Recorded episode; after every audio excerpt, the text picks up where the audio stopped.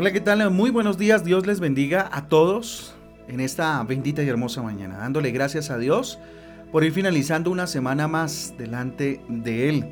Dele gracias a Dios. Levante sus ojos al cielo dígale gracias Dios por esta semana que pasó, por este fin de semana que viene Dios y por la próxima semana, Señor, que se acerca. Con ustedes su pastor y servidor, Fabián Giraldo, del Ministerio Transforma. Yo les doy la bienvenida a este espacio devocional donde juntos somos transformados, renovados por la bendita palabra de Dios, a la cual le invito. En esta mañana, como todos los días, en Romanos capítulo 4 avanzamos en Romanos, Ezequiel capítulo 6 también avanzamos en Ezequiel. En nuestra guía devocional Transforma encontrará títulos y versículos que le ayudarán a profundizar eh, en eh, la temática del devocional para el día de hoy. Que a propósito entonces les invito, vayamos a Romanos capítulo 4 y vamos a hablar un poco acerca de la importancia de la fe. ¿Por qué? Porque Pablo en este mensaje, ¿cierto? En esta carta más bien que envía a los, a los de, de la iglesia de Roma, a los romanos, ¿cierto? Le parece muy importante hablar del ejemplo de Abraham. Recuerden que desde el día de ayer en el capítulo 4 veíamos cómo Pablo habla, ¿cierto? Eh, acerca de, el pecado, ¿cierto? Acerca del arrepentimiento y acerca de la salvación y redención que Jesucristo nos regaló, ¿sí? Entonces también se refiere al ejemplo de Abraham. Por eso eh, eh, el título para el día de hoy es la importancia de la fe, porque pues Abraham es el padre de la fe, ¿verdad? Entonces Pablo quiere hacer entender a los romanos que la salvación no se consigue por esfuerzo propio. La salvación es un regalo, un regalo que podemos disfrutar eh, de alguna manera, eh, únicamente, perdón, de alguna manera y únicamente a través de la fe, ¿cierto? Este regalo de la salvación lo podemos disfrutar a través de un elemento fundamental que es la fe. Cuando nosotros trabajamos por algo, pues eh, el dinero que recibimos no es un regalo, es algo que merecemos por nuestro esfuerzo, pero en este caso no, no es por nuestro esfuerzo, es grato, es, gratis, perdón, y es gracia de Dios para con nosotros. Versículos del 1 al 4 dice lo siguiente de Romanos capítulo 4. ¿Qué pues diremos? ¿Que halló Abraham, nuestro padre según la carne? Porque si Abraham fue justificado por las obras, tiene de qué gloriarse pero no para con Dios. Porque ¿qué dice la escritura? Creyó Abraham a Dios y le fue contado por justicia, pero al que obra no se le cuenta el salario como gracia, sino como deuda. ¿Mm? Tremendo. Mire, aquí habla acerca de la gracia precisamente. La fe es tener la certeza de que, eh, no sé, de que vamos a lograr lo que esperamos o lo que Dios espera de nosotros. Mire lo que dice Hebreos capítulo 11, versículo 1. Es pues la fe la certeza de lo que se espera, la convicción de lo que no se ve, ¿cierto? Eso es la fe, ¿sí? La fe es sinónimo de entonces de creer, de creer absolutamente. Por lo tanto, es la base fundamental para lograr las cosas en nuestra vida ya que cuando tenemos la confianza en que las cosas pueden ser como queremos o bueno, como Dios quiere en nuestra vida, es lo que hace que sean posibles aquellas cosas que parecen inimaginables que puedan suceder en nuestra vida. Y fíjese que la fe se puede desarrollar de forma positiva o de forma negativa, ¿sabía usted? ¿Sí? Si tú crees que puedes, que Dios te, te capacita para algo en específico y que se va a poder, ¿cierto? Que todo va a salir bien, pues eso es fe. Por lo tanto, eso es lo que muy seguramente obtendrás, ¿sí? Puede que sí, puede que no, pero lo, lo, más seguro es que obtengamos eso que Dios ha puesto en nuestro corazón, por lo cual creer. Pero si tú dices que no puedes, que no se va a poder, que Dios no escucha la oración, que no sé, que lo que esperas no es posible, eso es imposible para nosotros, ¿cierto? Cuando hablas de pronto con tu familia, pues eso también es fe. Y obviamente va a tener unos resultados, ¿sí? Se, se va a obtener lo que estás esperando, ¿sí? Lo que estás esperando. Que no se va a lograr, que no eres capaz, que no es posible, bueno, en fin. Miren, todos de manera inconsciente hacemos uso de este tipo de fe. Una fe positiva si se quiere o una fe negativa, ¿sí? Hay personas que cuando les sucede algo, ya sea bueno o malo, no importa, siempre eh, eh, usan una expresión muy común, ¿no? Yo lo presentía, yo lo veía venir, ¿sí? Lo que está queriendo decir es que ya, ya sabía lo que iba a pasar o se había anticipado a lo que iba a pasar. Entonces qué terrible cuando pasa algo malo y dice, yo, yo lo veía venir, yo sabía que eso iba a pasar. ¿Sí? Es como si hubiera depositado su confianza en eso tan malo que pasó, como si eh, ¿sí? hubiera depositado su confianza en eso, que iba a pasar eso. ¿sí? Y a eso pues se le llama fe, ¿sí? de alguna manera. Lo que tú esperas que pase es eh, de manera consciente e inconsciente, eso es tu fe. Y eso, de eso alimentas tu confianza, ¿sí? tu creer. La fe no es la propiedad exclusiva de, eh, del que es judío, ¿sí? Y eso lo menciona, lo menciona Pablo a propósito de los que se apropiaban pues de, de todos los conceptos que para el momento él estaba predicando a través del Evangelio, ¿no? Entonces los judíos decían, no, la fe es nuestra, ¿sí? Entonces no es exclusivamente de, los judíos. Y pues podríamos decir que tampoco de los cristianos, ¿no?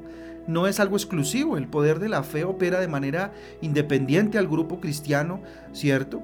Eh, que la persona pertenezca. Inclusive hay unos que tienen fe en muchas cosas que pues nada que ver con la palabra de Dios y depositan su confianza ahí. Mire lo que dice el versículo 11. Estamos en el capítulo 4 de Romanos y recibió la circuncisión como señal, como sello de la justicia de la fe, que tuvo estando aún incircunciso, ¿sí? para que fuese padre de todos los creyentes no circuncidados, a fin de que también a ellos la fe les sea contada por justicia. Tremendo, ¿sí? Tremendo. Mire, fe también es atreverse a llamar lo que no es como si fuera. Así nos dice su palabra. Mire el versículo 17. Como está escrito, te he puesto por padre de muchas gentes, delante de Dios, a quien creyó, el cual da vida a los muertos y llama las cosas que no son como si fuesen, ¿sí? Como si fuesen. Ese es el Dios al cual servimos, ¿sí? Ese es el Dios al cual servimos, el que hace posible lo que parece que, que es imposible, Mire, la palabra de Dios nos explica que es que es llamar lo que no es como si fuera. En Joel capítulo 3 versículo 10 dice, forjad espada de, vuestros asadones, lanzas de vuestras hoces. Diga el débil, fuerte soy. Diga el débil, fuerte soy. Yo no sé cómo te encuentres hoy, si esta palabra de pronto está tocando tu corazón y te dice, si, si por muy débil que tú te sientas en algún área de tu vida, di fuerte soy, en el nombre de Jesús, tú te haces fuerte, Dios, en mi corazón. ¿Sí? O no sé, tal vez eh, sea necesario decir, eh, el enfermo decir, sano estoy, ¿cierto? ¿Qué es lo que tú quieres recibir o vivir en tu vida, ¿cierto? Eso es lo que tienes que eh, confesar con tus labios, ¿sí? Que tus labios confiesen bendición, bendición. Porque entonces la pregunta sería, ¿qué, qué es eso que, declara o que confiesan tus labios? ¿Bendición o maldición? Porque eso es lo que recibirás. ¿sí? Porque lo que teme el hombre, eso le sobrevendrá. Por eso, ojo con lo que declaramos con nuestras bocas, lo que decimos con nuestras bocas, porque de alguna manera eso, eso sobrevendrá sobre eh, eh, aquel hombre, aquella mujer. ¿sí? Miren, las circunstancias adversas no deben ser motivo para debilitar nuestra fe y esto es muy importante. Muy importante. Versículo 19 dice lo siguiente. Y no se debilitó en la fe al considerar su cuerpo que estaba ya como muerto, siendo de casi 100 años, o la esterilidad de la matriz de Sara. ¿sí? Cuando Dios le prometió ese eh, hijo, ese primogénito, ¿sí? no se debilitó su fe. Al considerar que era imposible porque ya su cuerpo era de 100 años, ya no podía eh, concebir y además su esposa era estéril, ¿sí? Cuántas cosas en contra, pero no se debilitó su fe, sino que creyó en esperanza contra esperanza. ¿sí? Cuando no tenemos fe es como andar a la deriva y con los ojos vendados aún. ¿sí? En cambio, cuando tenemos fe incondicional es como si camináramos, no sé, de la mano guiados por nuestro Padre, ¿cierto?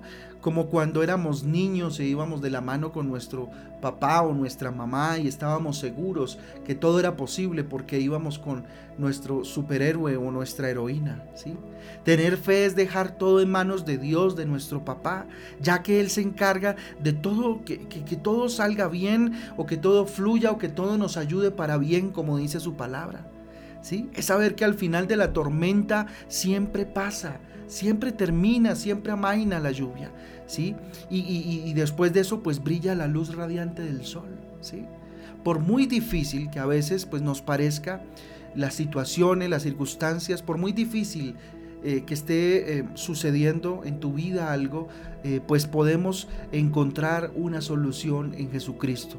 Así que si hoy te sientes débil, si hoy te sientes, no sé, adolorido, si hoy te sientes mal, es necesario activar tu fe en esta mañana y decirle, Señor, en tu nombre, mi Jesús, y con humildad de mi corazón te digo, fuerte soy, Señor, fuerte soy. Vamos a orar. Bendito Rey, te damos gracias por tu palabra. Hoy Dios levanta, Señor, en nuestro ánimo y nuestra esperanza, Señor, ante la fe. La importancia de la fe, bendito Dios. Dígale, hoy, Señor, levanto mi corazón con la certeza absoluta, Dios, de que, Señor, aquello que estoy esperando, Dios, lo voy a ver en tu nombre, Señor. Si es tu voluntad, por supuesto, Papito Santo.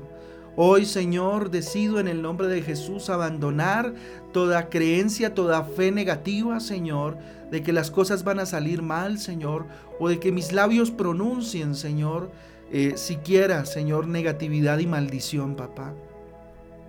Quiero, bendito Padre, que de mis labios salga fe, que de mis labios salga vida, papá, que de mis labios salga amor, que salga lo bueno, Señor, de mi corazón y de mi vida. Bendito Dios, ayúdame, Señor, a atreverme a llamar lo que no es como si fuera en tu nombre y de acuerdo a tu voluntad, a gritar, bendito Dios, ante la debilidad, fuerte soy, porque Él se hace fuerte cuando yo soy débil. Tú, mi Señor, te haces fuerte cuando yo soy débil, Dios.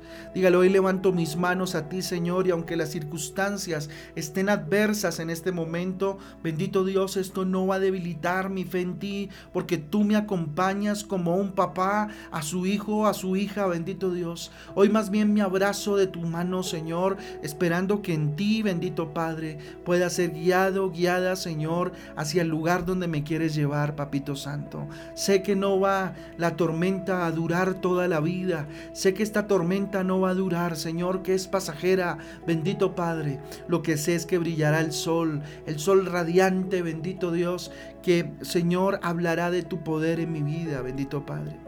Señor, bendigo y santifico lo que pasó esta semana, Dios, y consagro en el nombre de Jesús este fin de semana y la semana que viene, Señor. Lo hago en el nombre del Padre, del Hijo y del Espíritu Santo de Dios porque en el nombre de Jesús es en el que hemos orado. Bendito sea tu nombre, Señor. Amén y amén. Amén familia del devocional Transforma. Un abrazo fuerte, Dios me los bendiga y me los guarde. Los espero hoy a las 6 de la tarde en Transforma en casa y recuerden, 7 de la noche empezamos nuestro, eh, nuestra nueva temporada en el Ministerio de eh, matrimonios Transforma, 7 de la noche, todos los matrimonios, todas las parejas, los esperamos ahí, por favor.